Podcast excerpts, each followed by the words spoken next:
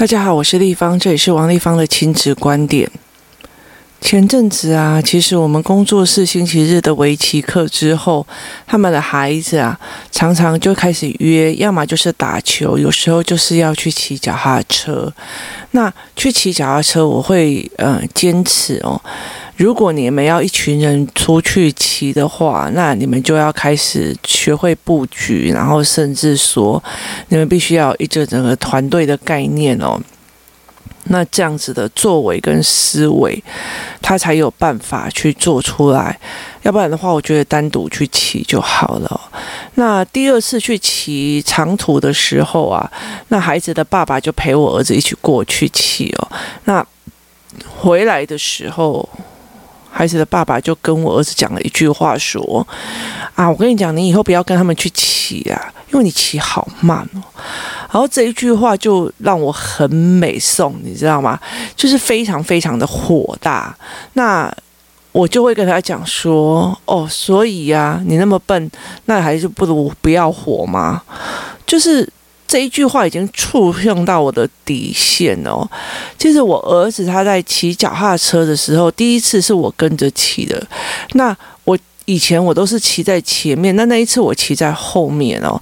那那一次我呃借的脚踏车并不是非常的好，因为它很重，然后很难骑。所以那再加上那一次骑得太快哦，我的心脏有点受不了。那我儿子有感受到我的心脏有点受不了，所以他其实就开始脱队，就是慢的，因为我是压后嘛，所以他必须很慢。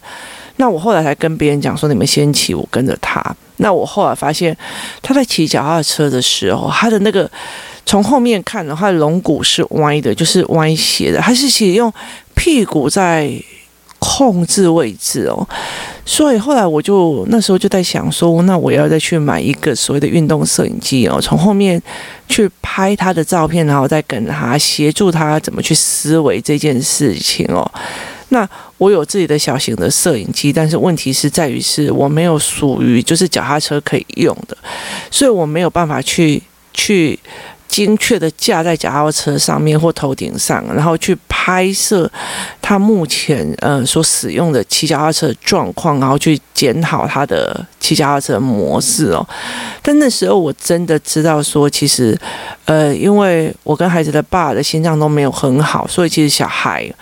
他会很在意我们哦，所以他其实就会更故意骑慢哦。尤其像第一次的时候，我已经觉得有点喘不过气来的时候，他就会跟我讲：“妈，你看旁边有什么鸟，旁边有什么什么什么。”那他没有去追他前面的那些人在冲快哦，他其实一直想要延后。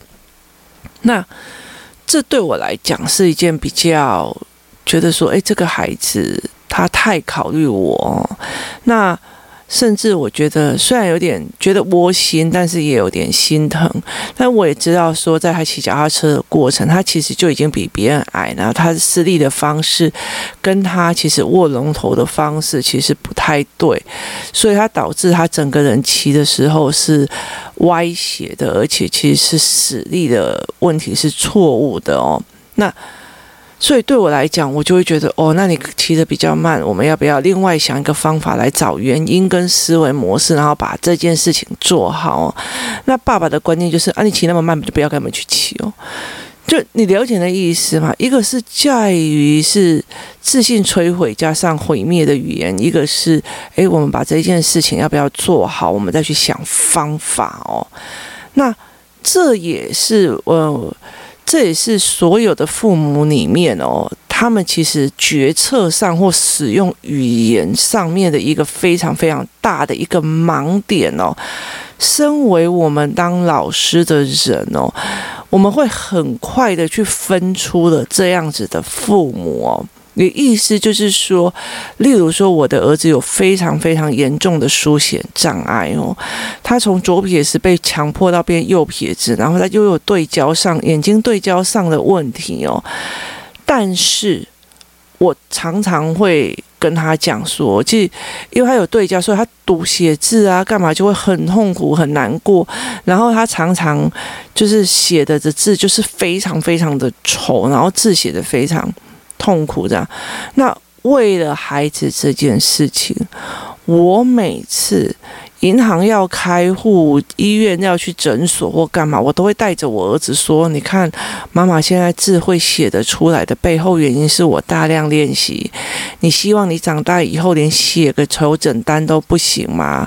你希望你以后长大连写个呃存款单都不会吗？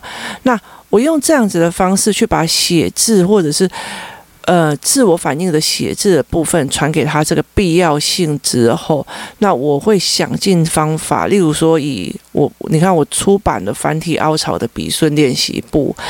其实为我这个儿子在出版的，那出版了之后，因为他其实还会有对焦的问题嘛，所以他在看字的时候，字跟他落笔的位置还是不对。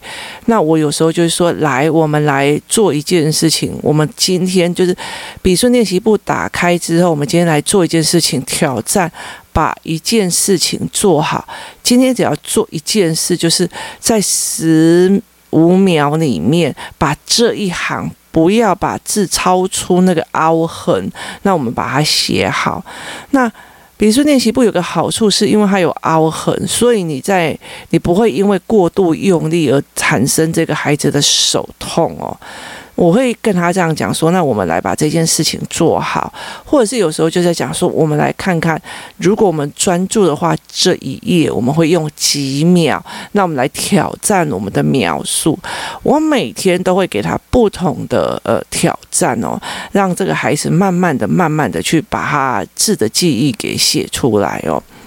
这是我所用的方法，也意思就是说，对，我知道我的儿子左撇子会被逼成右撇子，我知道我的孩子的眼睛不行，我知道他有非常严重的书写障碍。问题，书写这件事情，我要不要嘛？我要。我希望他有这个能力，以后出去的时候，不管写任何一个表单，出国的表单，然后求诊的表单，或者是呃，包括说银行的表单，他是有能力书写的。这个是我要的，甚至他可以写笔记、做思考整理的，这是我要的，也是他必备的。因为这件事情对他来讲，思维整理对他来讲很重要。他是一个散发式思考的孩子，如果他没有办法把思考收进来，他必须要他收进来或加以整理。他一直乱想往扩延伸的话，这个孩子有一天他是会钻牛角尖的。所以我其实知道我，我的儿女。他们是外扩性思考的孩子，他们不能学心智图，他们必须学其他的所谓的思维整理的图形。他学心智图，他们会越写越散，越写越散，到最后，他们在遇到事情的时候容易钻牛角尖。到了国高中，他们可能一忧郁，我就拉不回来了。所以我很知道我的孩子需要的是什么，他必须要思维整理，他必须要用写字这件事情，对他们来讲是一个能力，也是一个救命的。所以我会跟他讲说，这个是我要的。那。对我来讲，我不会觉得说，哦，因为我的小孩是左撇子，因为他有书写障碍，所以哈，我就把他放到一个不需要书写的环境里面哦。我觉得他有一天会慢慢的养成哦。不好意思，慢慢的养成，他也有一个方法。那个方法是什么？你不要跟我讲说哦，如果在学校里面一天写一页，那他在那边一天写两个字。那他就可以慢慢的养成哦，这是不太可能的一件事，尤其中文字来讲哦，英文还可以，因为英文是以音变字，它再怎么样，它就是二十六个英文字母的写法。可是中文不是，中文好认不好写哦，你必须写到你下意识出来，是大量的练习的哦。那。我让孩子，我有遇到这样的困难，我让孩子知道写字的必要性，我让孩子知道了这个是在帮他的，我让孩子有各种不同的学习方法，我就陪你去面对嘛，我陪你去理解这个价值，我陪你去面对，我陪你去练习，我们一起把这个难关破掉，这是我给孩子的思维。所以有时候他读书读到生气或干嘛，我就问他说：“这个能力到底是你要不要？你要我陪你，你不要你就不要陪，你就不要做。但是不好意思，我没有办法接受。你如果这样子的没有能力，你以后可以接受吗？那对孩子来讲，我觉得，呃，他们会想要知道，他们只是。不耐烦，而且还在面对他的难，所以后来我到最后思考课，我还有让他们去看一种事情是人性啊，你符合你自己的人性哦，想睡就睡，想干嘛就干嘛，想划手机就划一辈子的手机哦。其实人真的要成功，其实是反人性的哦。所以我有一个非常大的教案是在看，让孩子们看人性跟反人性哦。那孩子们慢慢的理解这件事情哦。那我讲这么多的一个原因，在于是我没有替孩子的难找借口。这件事情是一个非常非常重要的事情哦。我没有为孩子的难找借口，我没有为孩子的难哦去找一个偏颇的一个位置哦。你不要哦，那会那那我的小孩会无聊，我的小孩会怎么样？那上一次一起去骑脚踏车的时候啊，去骑脚踏车的时候，就有一个妈妈坐在那边呢，然后我就在笑她，为什么呢？因为以前哦，只要他的小孩说。哦上礼拜骑的好累，我今天不想骑了哈。那妈妈，你用电动脚踏车载我什么？以前他会就想说啊，因为他不想啊，所以就不勉强他了。然后妈妈就会屈服了，那？哦，因为他就不喜欢呐、因为他上个礼拜就很累啊，所以他就不想去。然后妈妈就屈服了。那我。以前都会觉得，哎、啊，我们笑笑的就，就因为别人别人养小孩嘛，那又不是我又没有探猎金哦，大家要约出去就约出去啊。可是小孩不知道这样子就排有给你听的意思嘛，以后就是大家就不想约你了，你知道，因为你一下嫌汗多，一下嫌累，他一下嫌累，一下干嘛这样，那大家就不会想要约你了。那上礼拜一个好好笑是，就是我就跟他妈妈讲说，是以前你的小孩这样讲哦，你早就说哦，因为小孩说不想要，我们就回去了。这一次他也是给我上车去，然后结果他们就真的上车去，然后回来小孩当然很开心。然后因为人在做事之前，他会有很多的抗拒、偷懒或干嘛，可是等人做完以后，那个成就感是有的哦，所以他就很开心。他说：“你有没有后悔过去？”没有嘛？那你有没有得到开心吗？你有没有觉得自己很厉害？今天骑了二十几公里，那对孩子们来讲，他们就会觉得很有成就感，而且因为他们这样一次一次，然后就觉得哦，我上次一刚开始也觉得很累啊，后来整个回来的时候，你必须要让他走完全程回来，享受那个成就感，一次又一次一次的时候，他才有办法去面对下一次的。哦，好像很懒哦，我有点不太想去哦，因为你每次都很懒，不太想去，然后又被人家，对啊，我我儿子不想去，所以我就不要去。我跟你讲，他会一直懒下去，而且其实啊，我常常讲了一句话，这句话他三十岁的时候讲，你还可以接受哦。我们再来去讲哦，也意思就是说，这个孩子如果三十岁躺在那边，好懒了，我今天不想要上班，我不想要去哦，那你还可以同理他哦。那我们再来谈哦。那大部分像嗯，我儿子不是他爸爸陪他去骑，就是我陪他去下去骑哦。我们会很理解一件事情，孩子现在就在练这个能力哦，所以练这个熬熬这个过程。那我儿子。呃，骑脚踏车又比较慢哦，然后他又骑脚踏车的姿势不对，所以他每次要去的时候，他就会讲：“妈，我跟你讲，我在这个就是这个广场骑一骑就好，我不要跟他们去骑长途的哦。”那我就跟他讲说：“去去去，我还是会鼓励他去，然后我还会类似有点半逼着说去哦。”那因为他。因为有同才哦，很多的朋友在，所以他就会觉得好吧，那我就跟着他们去啊。回来他当然会很累哦，但是他还是会觉得很过瘾的。还好今天有跟哦，为什么？因为你每次去之前的痛苦哦，跟回来之前哦，回来之后的那个成就感跟思维，其实你累积后面的哦，你才可以以后慢慢的去征服你前面的那种懒散跟那种委屈哦。那。这个一个非常重要的一个点的原因，为什么会谈这件事情的原因，是因为当父母的人哦，你会说哦，这样子好辛苦哦，就不要给他念哦，啊，他这样好累哦，就不要怎么样哦。我老实说，你你你真的不能跟我讲说为什么这个小孩不积极哦，因为你从小到大都已经在帮他找借口了，找一个退缩的理由，找一个退缩的借口哦，这个东西是会呃影响到非常非常的多的哦，所以其实后来我如果遇到这样子的妈妈哦，我就尽量不要碰哦，为什么？因为啊，你就去回去心疼你的孩子啊，你你了解意思吗？我们心疼孩子哦，当然会心疼孩子。那比例性原则，我们当然是不会逼孩子哦。那如果孩子觉得哦，今天天气好热哦，这样会会流汗呢，然后你就不要让他去运动，那他就不可能嘛。他以后遇到所有的事情，说哦，这好热，这会流汗，就不要去了嘛。那陪他一次、两次、两次、三次，然后。得到乐趣之后，他就会觉得虽然流汗，但是我觉得这运动的过程蛮过瘾的，这才是你要给孩子的哦。那我会跟我当然会知道我的孩子有学习的书写的障碍哦，所以我一次又一次的陪着孩子去练哦。我不代表说因为你有学习障碍，所以我们就放弃了这一个人生跟这一样东西，因为它是一个很基本的概念哦。所以我常常会跟很多的妈妈们在聊一件事情，是说，有时候你觉得你帮这个孩子讲，哎呦，他那么远的话，一定是不行哦。到底是你是在替他同理他，还是在看不起他？这件事情很重要哦。你今天如果哦在公司里面哦，那大家都在争取一个大的案子哦，有人跟你讲说，哎，一杯赛，一杯赛。他不行了，他这做不到了。我跟你讲，你会觉得你是被看不起的哦。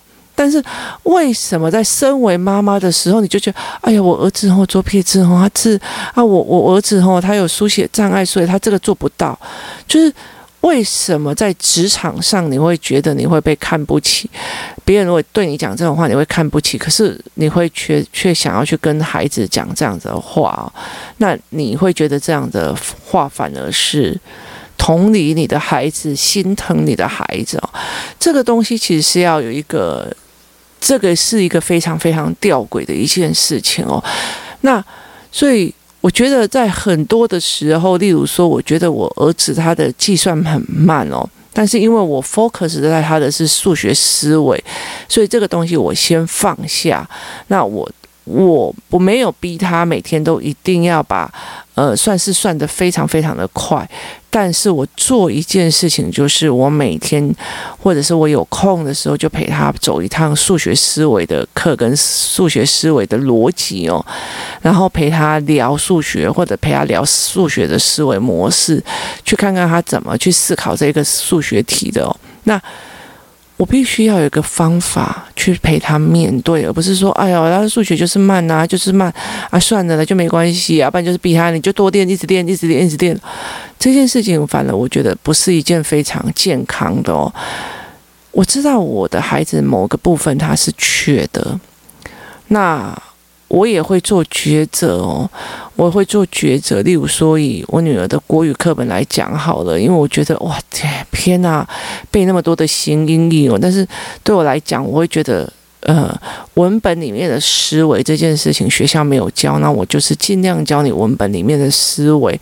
我不想去批评那么多的形音义，但是我知道我要的是什么，我希望孩子建立的是什么。那在这个国中的里面，我知道那。很重要，所以我对他国语文的要求，或者是陪他的国语文要求，是我陪他建立思维跟阅读理解的东西，所以我给他挑的教案跟教材哦，就不是一些形音义的部分。虽然呃段考会考不太好哦，但是问题对我来讲，我会觉得说他的思维模式对我来讲是比较重要的哦。所以你有没有在这整个当中里面做你所谓的补救，而是你带着孩子一起逃避，甚至帮他找一个借口逃避哦，这才是一个非常非常大的一个原因哦。真心觉得没有一个妈妈哦。或者是没有一个人哦，会希望别人讲哎呀，也别塞一波可能啦，他他做不到啦，那他不行了。我觉得没有人会讲这一在这一句话里面哦，去得到一种肯定跟思维哦，他不会觉得这是一种一种呃推崇哦。那所以，像我儿子就说：“妈妈，这好难哦。”我就说：“我可是我相信你做得到啊。那你希望我相信你，还是觉得我相我觉得你做不到，看不起你呢？就是我会让孩子自己想哦，只要这件事情不要太超过，不要太超过他的负荷，那比例性原则要抓好哦。其实我觉得我不会那么的轻易的让他说：‘哦，好热，我不想去哦，好热哦，怎么样？’”那我也会在家里啊，好累哦，我不想煮饭哦，好累哦，我才不想当妈哦，这样子的作为哦，这个才是非常非常有趣的哦。你是给孩子什么样的语言哦？那你在面对孩子的。退缩的语言的时候，你真的是协助他退缩，还是轻轻的把他偷偷的推往前哦？这是一个思维的模式哦。甚至我常常会跟工作室里面有一个小女生，她常常哦，那哦，那哦，那她已经挨了半年之后，我才去动手去处理孩子这一块。为什么？因为我前面要让他们大鸣大放哦。那后来，这个孩子几乎就不会在我面前哀嚎，甚至不会在他妈妈面前哀嚎哦，因为我会跟他们讲说，所以你这个是石头的语言，要么阻止你往前进哦。我开始用很多的教案去让他们理解，有些语言是在阻止自己往前进、往前走的语言哦，他必须要慢慢的去往前思维哦。那有时候你有些有时候人的心情就这样子哦，你明明是，你明明是。一杯好水里面加了一滴尿，那个那一滴那一杯水就不会有人想要喝了哦。那这个概念是什么？就是如果你在你写作业的里面哦，加了一滴滴的不甘愿哦，那整个写作业的过程其实它就是一盘。加了尿的水哦，当孩子可以理解这件事情的时候，我们才会知道，孩子们才会知道说，为什么你会觉得很听不惯我在那边哦，那样怎样？你了解那意思吗？那怎么去让孩子理解？这是一个呃教案的设计哦，但是很重要的一个原因哦，我们不是去。处理孩子的不甘愿哦，而是要先去处理妈妈怎么去看待这件事情的。如果你以为哦，哎，他就说很热不想去啊，哦，他就说好烦不想去啊，哦，他就说听不懂啊，所以他不想上这个课啊。然后，例如说很有趣哦，例如说啊，围棋哦，啊，我都听不懂啊，他怎么可能会听得懂？拜托。小孩真的蛮厉害，像我儿子的围棋讲的什么东西我都听不懂，但是他都听得懂哦。那为什么我听不懂，孩子就应该听不懂？就是然后哦，因为呃每天早上都要很早起来，所以我不要让他去哈，就是。就是妈妈替孩子说的东西哦，我真心觉得，你如果在三十岁以后，你还讲的，小孩三十岁，你还可以接受这样的说法哦，那你在做嘛？所以如果真的是这个样子，你就要处理，你不能把，你不能把协助孩子偷懒这一件事情，协助孩子软烂这一件事情当成你的同理心哦，这件事情是。是让我觉得非常有趣的，因为你现在同学说，哦，他就说很累啊，就不想去啊，说我要尊重他。对，三十岁以后，他因为天气太热不想出去工作的时候，你也要尊重他嘛。那如果那个时候你做不到，这个叫尊重啊？没有，这是他在退缩的时候，你给他的一个退缩的一个空间，而且你还给他合理化。那。接下来到了五六年级就哦，我的儿子一点都不积极哦，我们要叫他做个事情哦，意见很多，然后然后埋怨很多，谁帮的？谁帮的？是你帮的，那个不是同理，那个叫做看不起孩子。这才是非常非常重要的一个点。妈妈在面对教学的时候，妈妈在面对孩子的时候，你是什么样的心态，就会决定有什么样的孩子。这是一个非常非常重要的点。那但是我也遇过那种，其实小孩已经怕得要死，妈妈还硬往把他拉死挖钱的时候，这个也是非常非常的恐怖的哦。其实最重要的一件事情是，妈妈一直站在孩子的身边了。来，我们做不起来，妈妈陪你。哦，你你今天其实很慢，妈妈陪你去练好不好？那你今天不会，那我陪你。所以其实，在很多的时候，我儿子不知道什么叫做打篮球是 S 型的时候，我陪他在家里回来练 S 型。那我陪他练。那他字写不好的时候，没关系，妈妈陪你，我们一起练，我们把这件事情做好。他是一个并肩的。不是小孩要往后缩，你就往后缩；也不是往他不敢往前的时候，你硬把他用脚给他踢出去。